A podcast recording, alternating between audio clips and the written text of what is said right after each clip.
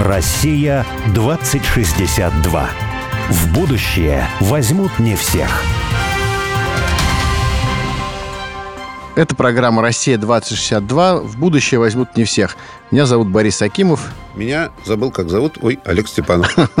Вот. С нами сегодня разговаривает Наталья Поленова, директор Поленовского музея. И, кстати, моя дальняя родственница. Наташа, снова привет. Здрасте, Наташа. Да, привет, привет. Здрасте. Так все-таки вот я понимаю, что золотой баланс, о котором ты говоришь, к нему надо стремиться, и надо, с одной стороны, сохранять память о прошлом, о предках, об отцах, с другой стороны, все-таки не превращать все в музей в плохом смысле, то есть такое неживое пространство, чтобы жизнь продолжалась. Ну вот если по этой дорожке идти, про которую ты говоришь, и вот на примере вашего музея, Поленовского музея, его каким-то образом рассмотреть как какой-то такой целевой проект, как такую модельную практику, попытаться такое внедрять, чтобы все-таки семья была частью вот этой музейной жизни, чтобы это была не декорация, чтобы это была жизнь, но одновременно она была такая жизнь открытая публичному пространству. Мне кажется, что здесь даже можно... Извини, Наталья, я добавлю, что ведь, собственно, Василий Дмитриевич, он изначально задумывал имение как центр народной культуры. То есть не просто музей, а именно как центр народной культуры. Именно поэтому был театр народный. То есть народный театр это не значит, что такая чисто просветительская идея, что вот играют какие-то спектакли, а люди из деревень смотрят. Нет, они ставили спектакли вместе, да? Да, и не просто спектакли, а Шекспир и так далее. Да, и, соответственно, и дети работали в мастерских, насколько я понимаю, у Поленова, да? Ну, она скорее уже у его сестры Вабранцева, но и и у него тоже, конечно, он там приобщал к творчеству. Да. То есть это такая идея, вот, ну, не музея вот в нашем обычном таком понимании, да, а идея такого живого, даже не то, что лаборатории какой-то, жизни. да, а просто, ну, культурно. Просто такого, я не знаю, как э, культура. Ну, очага ну, жизни. Да, очага да. жизни. Ну, да, это культурное гнездо, но, вы знаете, такие же колонии художественные, они были очень распространены во времена молодости Поленова. Это в первую очередь Абрамский кружок, откуда он сам вышел. Угу. Потом это и Барбизонская школа, и школа назарейцев, и, я не знаю, ну, в общем, искусство и ремесла в Англии. То есть это в Северной Европе, и Поленов об этом не мог не знать, уже было распространено, что уже вот школа реалистичная, которая относится Василий Ильич Поленов, академическая реалистичная школа, она уже как бы уступала место, уже начинался модерн. А что такое модерн? Это вообще же полное как бы кипение стилей, направлений, смыслов. И бесспорно Сава Мамонтов, который оказал огромное влияние на Василия Дмитриевича Паренова, был его и свояком, родственником, и другом, и учителем, и наставником, и, в общем, он у себя в Абрамцево именно это и пестовал. Там была и домашняя опера, и, и Федор Шаляпин там пел, и там же работали и молодые художники, более старшего поколения, и декорации там писали, и там же вот зародилась как раз это художественный кружок, э, который потом возглавила Елена Поленова – рижские мастерские, там и мебель, и ткани, и посуда, дизайн и прочее. Вот это все и искусство, и ремесло. Не просто же сам Василий Дмитриевич Поленов называл себя тоже ремесленником. Он говорил, что вот ну, как бы я не художник, а я ремесленник. И сам он делал мебель потом для своего дома. У него была мастерская Красная деревня, где работали плотники, приглашенные мебель, которую вы видите в его доме в Поленово. Это как раз вот по его проектам, по его чертежам и сделанные прямо там на месте. Поэтому, конечно, это уже немножко шире, чем музей. Поленов именно хотел создать такую идеальную модель мира, где все работают, где все трудятся, где есть определенное творческое братство и единство. Вот, где есть просвещение, он очень возмущался и беспокоился по поводу того, что глубинка, что крестьяне, что деревни, они очень необразованные, многие не умеют читать, ничего не знают детям э, писал свою диораму «Кругосветное путешествие», чтобы расширить их кругозор. Если сейчас мы диораму проводим за 15 минут, то тогда диорама при Поленове занимала по два часа, потому что только на одной картинке Латинской Америки он читал полностью песни о Гайявате Лангфелла, вот этим э, детишкам, детишкам села Страхова. Ну вот так вот у него была такая задача. То есть этот музей, который он создал, это вот я говорю, это не простая прямолинейная музеификация, а это именно на примере вот этой жизни четырех поколений, ну или его самого, вот его такого полного курьезов дома. Это немножко даже скорее вот его дом, он больше даже, можно его отослать вот к кунсткамере. Помните, был такой прообраз первых музеев, да, это конечно, Петр так называемый Первый. кабинет курьезите, угу. то есть э, кабинет э, удивительных вещей, кунсткамера. Вот э, музей Поленова, внимание Поленова, это была такая кунсткамера для крестьян окрестных деревень и сел. Вот тут крокодил маленький, засушенный с берегов Нила, тут у нас яйцо страуса, тут и картины, тут и мебель, тут и чашка, баварская кружка, которая играет музыкально, и музыкальные шкатулки, и такая, и сякая. И, то есть это вот э, как бы дом, наполненный чудесами для людей, которые эти чудеса никогда не видели. И через эти чудеса он открывал удивительный мир, который они не знали и, может быть, даже и никогда до конца жизни своей не увидели. Но он им рассказал про него. Вот я смотрю, тут Боря, знаешь, он так довольно заулыбался, когда ты вот этот мир наполненный такими вот чудесами, такими вот необычными штуками. Он все время хочет, ну... Я такое практикую тоже. Да, да, он такой практикует, во-первых. Во-вторых, он хочет все время, вот, там, например, на день рождения, когда много народа собирается, он хочет еще, чтобы были горбуны, карлики там и так далее. Какие-то Крокодилы. Да, крокодилы, фокусники. Цыгане. Да, ну цыгане уже были. Но вообще оригинал. Надо сказать, что, конечно, следить за его деятельностью полностью просто одно наслаждение. Ну ладно, не я герой программы. Боря большой оригинал и идеолог оригинального образа жизни. А ты знаешь, как у меня вопрос? Вот для любого какого-то дела, в котором в центре стоит семейственность, соответственно, какая-то преемственность из поколения в поколение, как, не знаю, в королевской семье, в царской, императорской, или в каком-то вот ремесленном деле тоже это часто очень актуально, как вот передача от отца к сыну, там, каких-то навыков и, собственно, ведения собственного бизнеса. Тем более с учетом всей вашей истории и завещания Поленова. Вот э, у вас уже понятно, кто будет следующим директором после тебя? Как бы понятно и непонятно, потому что... Вы родили следующего директора? Да, я в этом смысле, да. Он рожден уже. Или он еще в процессе сотворения? В наше время, мне кажется, важно дожить. Я все время говорю, как видите, в Торе Льву Николаевичу Толстому говорю, ебаши, если будем живы. Ну и папа мой тоже очень часто так говорил, ну, если будем живы. Поэтому, слушайте, ну давайте еще там переживем. Я надеюсь, что у меня есть там 15-20. Не, может быть, надо как, как вот э, наследников престола, их же воспитывали отдельно как-то. Вот. Ты будешь управлять страной, понимаешь? Поэтому вот, я сейчас мы тебя будем этому учить. Вот надо ли... А брат твой будет управлять, например, будет военным. Ну да, да, да. А вот тут, может быть, тоже надо с детства прям воспитывать. Ну, Будешь директором. Ну, ну, посмотрим, что еще будет как бы у нас там лет через 15-20, там посмотрим. Вот, во всяком случае, самое главное, ну, во-первых, мы все же руководствуемся э, заветом Поленова не отдавать музей в чужие руки, так ну, да, да. в любом случае в чужих руках он не будет. Ну, а там уже и посмотрим. А вот у меня, знаешь, вопрос... Я просто вот перебью. Я вот, например, вот постоянно про это думаю, кому какой там деревне дом достанется из детей. Хотя они еще маленькие некоторые, там, у меня 8 лет, там. Вот я уже думаю, вот это вот этому, вот это вот тому. И я как-то вот пытаюсь... Это ты думаешь, это Нет, ты думаешь. я им рассказываю, я им так говорю, вот смотри, вот ты был лучше этот дом. А они сразу, почему этот, я хочу другой.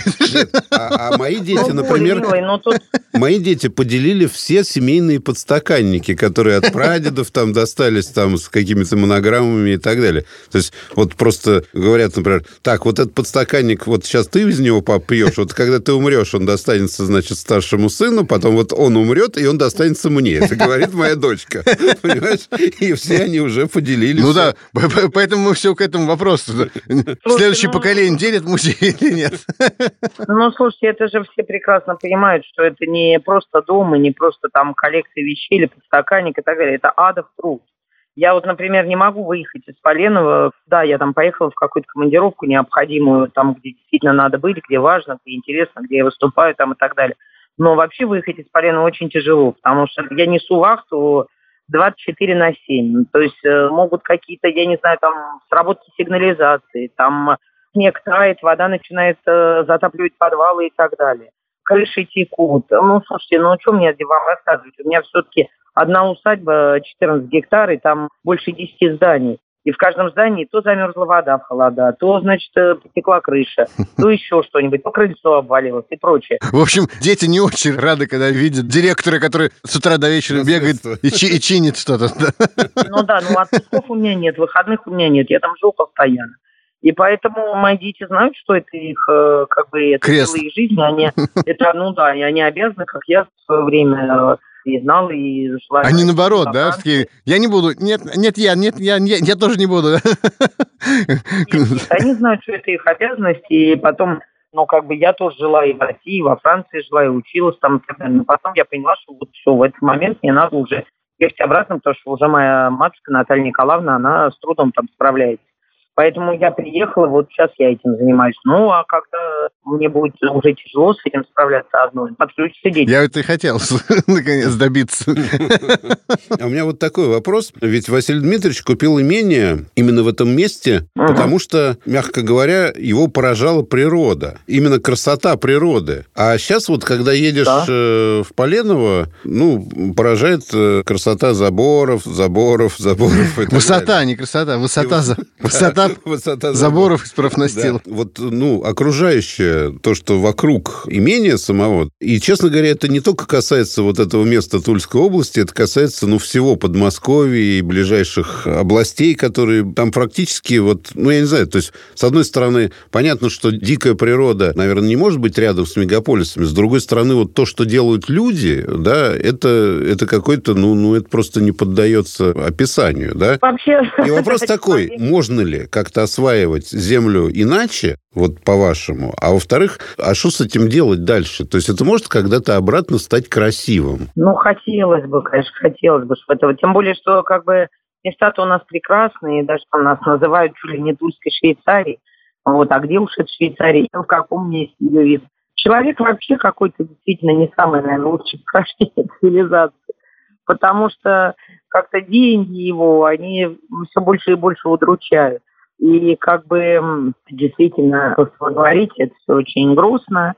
И, наверное, не знаю, сможет ли это обратно стать красивым. Да ну, вряд ли, но а как? Вот это застройка, а что это застройка? Мы имеем результаты 90-х годов, это и 2000-х, это и хаотичные застройки, Окской поймы. И действительно живописных мест Подмосковья, где строились коттеджные поселки и прочее. Это все, конечно, было такой такой абсолютно хаотичный момент обогащения, с которым моя матушка пыталась этому противостоять, противостояла, и в каких-то местах она видела действительно, вот, например, заливные пойменные эти Окские луга и Калужский берег, и она в этот момент э, действительно пользовалась поддержкой тогда Калужской области, когда хотели застраивать пойменные Калужские луга, и как бы область не позволила это сделать. Сейчас я очень благодарна Тульской области, которая, в общем, со мной на одной волне в плане достопримечательного места Поленова, то есть э, против застройки достопримечательного места Поленова, и когда я говорю об этом, я услышана. Но это вообще такой вопрос очень сложный, очень тяжелый. Он же не только у нас, он везде, в любом заповеднике. Вот что произошло там с Архангельским, например, под Москвой. И Бородинское поле, там вот те места, которые уж совсем близко к Москве. Там тоже абсолютно катастрофическая ситуация – что то, что, например, действительно не смогли они отстоять и что застроено, ну, теперь непонятно, что с этим делать. Ну, а что, ну, как бы это такой тупик, что значит красиво? Тогда, когда Полинов здесь селился, это был 1892 год, тут выли волки, понимаете, волки выли во враге, и это был абсолютно медвежий луг. Вы говорите, он был потрясен красотой природы. Да нет, он закупил абсолютно голый песчаный холм вся природа, которая построена в усадьбе Полинова, это все сделано им и его сыном. Все да, вот это интересно, что это, кстати говоря, тоже одна из наших тем вот в нашем проекте «Россия-2062» о такой вот э, творческой силе человека, который может вступать в взаимодействие с природой и гармонизировать ее. В общем-то, Поленов этим занимался, гармонизацией. Именно этим он и занимался, да. именно этим. Он вообще без устали работал. Он вообще, ну, так сказать, в юности страдал всякими нервными расстройствами и даже лечился у доктора Шарко в Париж. Вот, да. Душ Шарко. Он, да, нервными расстройствами. И, ну, или посоветовали ему, или он сам так к этому пришел, что вот именно взаимодействие с природой дает ему необходимый баланс. И он э, писал там, когда ему Левитан говорил о том, что у него нервные там всякие срывы, он ему писал, лучшие медикаменты – это чистый воздух, пила и топор. Он в 4 часа утра на рассвете выходил в свой парк и начинал работать и детей своих поднимал, как сына, так и дочек. И все они работали в парке, они постоянно работали физически. Это на этом как бы была их жизнь. Они работали и физически, и в огороде, и по дому. Прислуги у них было, ну, там самое минимальное количество, там, не знаю, гувернантка для детей, ну, вот такого плана управляющий.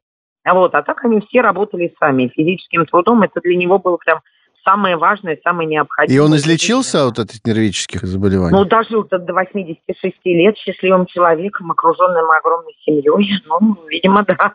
Вот, Но тоже, нет, тоже ну... советы настоящему и будущему. Да, ну, конечно, это физически... Русская психотерапия трудовая. Да, именно так. И Василий Дмитриевич, э, конечно, он взаимодействовал с природой. Он сам разбивал свой парк, создавал свой ландшафт необходимый.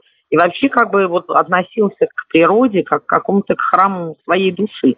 То есть он э, в лесу, вот в этом парке, он вот чувствовал себя как в каком-то храме души. Мы для Минсельхоза Российской Федерации делали такую работу большую по развитию сельских территорий. Вот что с ними делать, вот вы говорите. И э, смотрели, что в мире делают. И вот в Англии мне очень понравилась программа ERDP, это развитие сельских территорий программа. Ага. Они платят местным жителям ага. за, например, покос травы на лугах. Ага. Люди зарабатывают не тем, что они там покосили сено, например, и продали его куда-то, да, просто считают, ну, как бы вот само сохранение английского ландшафта – это уже оплачиваемая работа. За выпас скота на лугах, то есть не молоко покупают, да, продают, кормят там корову, а просто вот она, если вольный выпас, то за это платят. Почему? Потому что на холмах должен пастись скот, Иначе будет другой ландшафт. И культурный ландшафт. Да и пейзаж будет другой. Да, без коровы да, без, да, без овечки. И установление лавочек тоже, значит, описано, как делается лавочка, сколько она стоит и так далее. И вдруг, когда я всю эту программу прочитал, я понял, что вот у меня есть представление о том, что э, что такое английский сельский ландшафт? Это такой холм, на холме пасутся какие-то коровы, и стоит лавочка, и вот она пустая, только что тут сидела королева, она ушла. И я понял, что они просто методично платят за все, что нужно делать для того, чтобы этот ландшафт был сохранен. И, кстати, за восстановление и сохранение домов в традиционном стиле. И все, ну и как бы вот эта задача, которая ну, стоит перед жителями Но сельской местности. у них на государственный уровень, также и во Франции, вот где я училась, есть градообразующая застройка – есть специальные как бы комитеты по правительственные, ну вот эти вот местные локальные правительственные комитеты по охране вот этого облика, исторического облика городов. Там же вообще невозможно современное здание построить в какой-нибудь средневековой французской деревне. И это невозможно. Ну, понимаете, тут мы должны вырастить несколько поколений для того, чтобы они вот э, действительно начали любить родную природу, начали действительно как бы хотеть сохранить этот исторический ландшафт или культурную эту застройку объектами культурного наследия там в центрах городов или там отдельно. Потому что на сегодняшний момент, э, ну да, конечно, есть люди, которые приходят и наслаждаются этим. Но очень мало людей, которые хотят приложить еще свои собственные силы для сохранения этого всего. То есть люди приходят и говорят, ой, да, очень-очень красиво, здорово у вас здесь, сейчас мы сфотографируемся на Инстаграм или свадебное фото сделаем, выпустим голубей, сейчас еще салют, а еще, пожалуйста, вот это... А потом такая... поедем в себе строить с профнастила забор. Да, да, да, да, да. Ну Мы всей семьей строим забор. Да, да, а можно вот еще, вот так у вас красиво, а можно у вас здесь разбить шатер на 100 человек, устроить банкет, фуршет, вот, пожалуйста, вот зачем, почему надо устраивать банкет, фуршет в этом шатре? Почему нельзя? Ну да, ну вот такое красивое место, вы что, денег не хотите заработать? Mm. Нет, ну мы, конечно, хотим, но почему? Ну не так. Не так хотим. То есть абсолютно такой утилитарный подход э, ну, к той же какой-то исторической или прочей красоте. А тут, знаете, ну, вот, вот, Наташ, вот я просто подумал, что принципиальное отличие вот этой э, программы от того, что у нас, если бы решили сохранять ландшафт, то сделали бы какую-нибудь единую всероссийскую организацию по сохранению ландшафта, которая во всей стране или хотя бы в одном регионе должна косить траву, и это потом, значит, прокуратура будет проверять, работает организация, счетная палата и так далее, и так Ой, далее. Господи, а люди, помилуй, да, да. люди там платят людям, просто вот деревенским жителям, которые там живут. Заодно получается, что деревня ну, там есть работа, да, то есть они заботятся об окружающей их среде в широком смысле. И платят вот прям непосредственно этим людям. Да, да, а да. не какой-то вот э, всероссийской, всегосударственной Государственное унитарное предприятие охраны музеев. Охрана ландшафта. А мне как раз вот наверное, последний вопрос. Он связан вот с этими твоими мыслями и вообще то, что я наслушался сейчас в программе по поводу вашей музейной жизни и вот по поводу того, что происходит в Англии от Олега. У меня такая вот родилась идея, хочу поделиться есть. Собственно, что когда мы говорим про будущее, очень часто всплывает тема профессии будущего. Вот, знаете, uh-huh. профессии будущего это... Ну и чаще всего говорят какие-то банальные вещи, типа программисты или что-то такое, что на самом деле банально хотя бы потому, что это уже профессия настоящего. Почему она будущего, не ясно. А вот если говорить действительно про будущее, то Помещик. мы можем говорить о том, что ну, вот музейный сотрудник, или как назвать его, музеевод, даже если не музей, музеевед, музеевод, который заводит музеи человек. Люди, которые будут создавать музеи, но музеи в таком вот смысле... Музей мут. Музей в широком смысле такого человеческого взаимодействия с средой социальной, исторической, культурной, природной, в котором человек вот гармонизирует, да, он сохраняет, преобразует в лучшую сторону эту среду и живет с этой средой вместе. Вот сколько, на самом деле, у нас в стране пространств, которое позволяет человеку вступить в это вот такую гармоничную взаимоотношение со средой, в этом смысле создавать вот эти музейные такие творческие пространства, в которых есть и природа, и историческое наследие и так далее. Это же огромное количество ну, рабочих мест, на самом деле. И в этом смысле вот получается, что музейный сотрудник — это профессия будущего, настоящая. Да, мне так всегда казалось, потому что я как бы родилась музейным сотрудником и являюсь им, поэтому мне тоже кажется, это профессия будущего. Вы знаете, ну, это сложно, потому что там музейная профессия, про нее существует очень много апокрифов.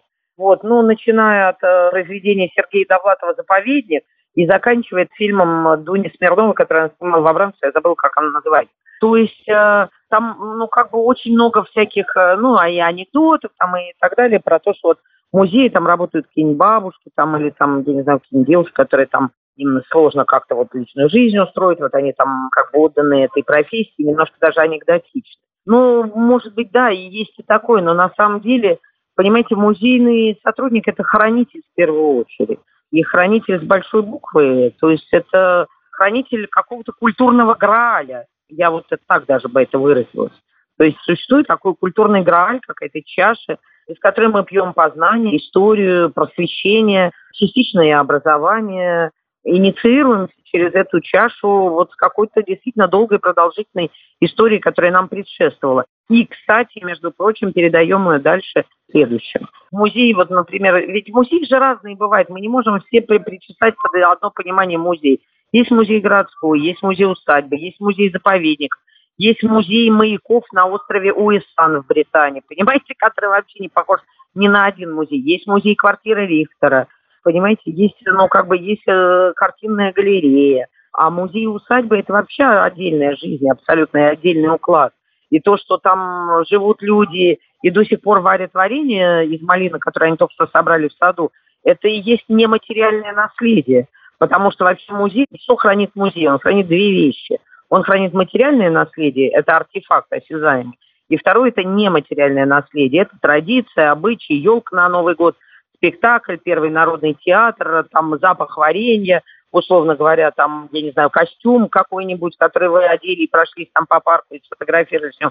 То есть э, вот это вот, там, вот, пожалуйста, у нас э, наш ежегодный театр на Лужайке, вот это есть нематериальное наследие. И вот в усадьбах это просто, ну, ты обязан как бы это преподносить, потому что это часть, это огромная часть того, как нынче говорит, месседж, вот такое сообщение, которое тебе посылает этот музей-усадьба. Это не материальное наследие, вот это запах малинового варенья или там малиновое варенье в этом э, тазу, э, оно и есть то нематериальное наследие, потому что его варили 130 лет назад, за 130 лет, вот как наш музей, например, да, построили, за 130 лет что только не произошло, произошли куча всяких перипетий, произошли войны, революции, одно поколение сменилось другим, а запах малинового варенья, он как был, так и остался. Вот, вот это Наташ, как бы самое главное. Спасибо да. огромное, да, и вот вы просто рассказали нам о цветущей сложности, да, вот о я, даже, я запах почувствовал сейчас варенье да, в студии. Да, о сохранении цветущей сложности. Спасибо вам огромное. Спасибо, Наташ. До свидания. Спасибо вам большое. Да. Всего Спасибо. доброго. Счастливо. До свидания. Россия 2062.